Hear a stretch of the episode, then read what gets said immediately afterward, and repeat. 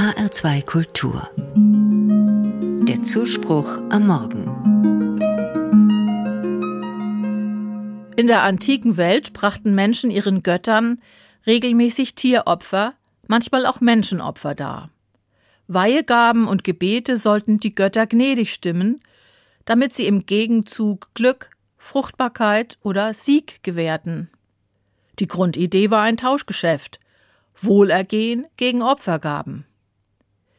Allerdings konnten die Menschen nie ganz sicher sein, ob sich die Götter an dieses Tauschgeschäft halten und ihre Bitten deswegen erhört würden.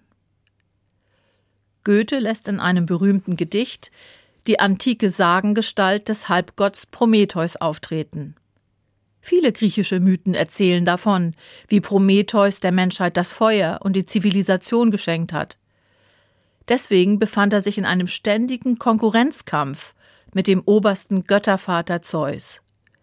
Prometheus unterliegt Zeus in der Sage aber und wird grausam bestraft. Im Goethe-Gedicht lehnt Prometheus sich gegen die unsinnige Opfer- und Gebetspraxis der Menschen auf. In Wirklichkeit interessieren sich die Götter nämlich gar nicht für das Wohlergehen der Menschen. Vielmehr seien sie selbst darauf angewiesen, um ihr Machtsystem zu erhalten. Wer das einmal kapiert hätte, müsste das unsichere Geschäftsmodell eigentlich aufgeben. Er dreht den Spieß also um und schleudert diese Anklage heraus. Ihr nähret kümmerlich von Opfersteuern und Gebetshauch, Eure Majestät, und darbtet, wären nicht Kinder und Bettler hoffnungsvolle Toren.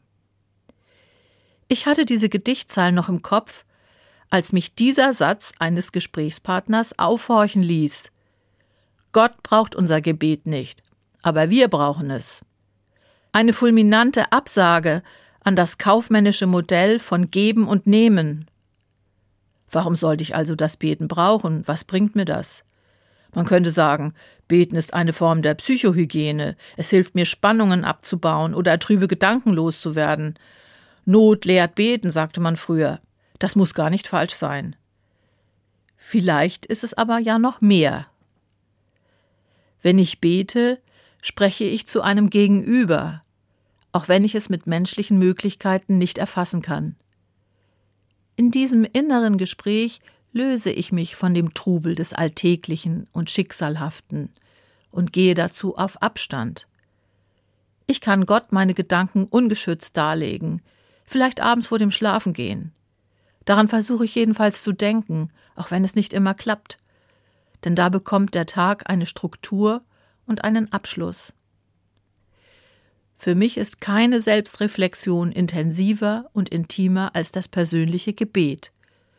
Und niemand kann es an meiner Stelle übernehmen. Darin bin ich unersetzlich. Das stärkt meine Einzigartigkeit, auch die vor Gott, und macht mich frei. Der Theologe Karl Rahner hat über das Beten gesagt, Glücklich schon der, der im Alltag von Zeit zu Zeit immer wieder betet. Er wird gewiss selbst nicht ganz alltäglich,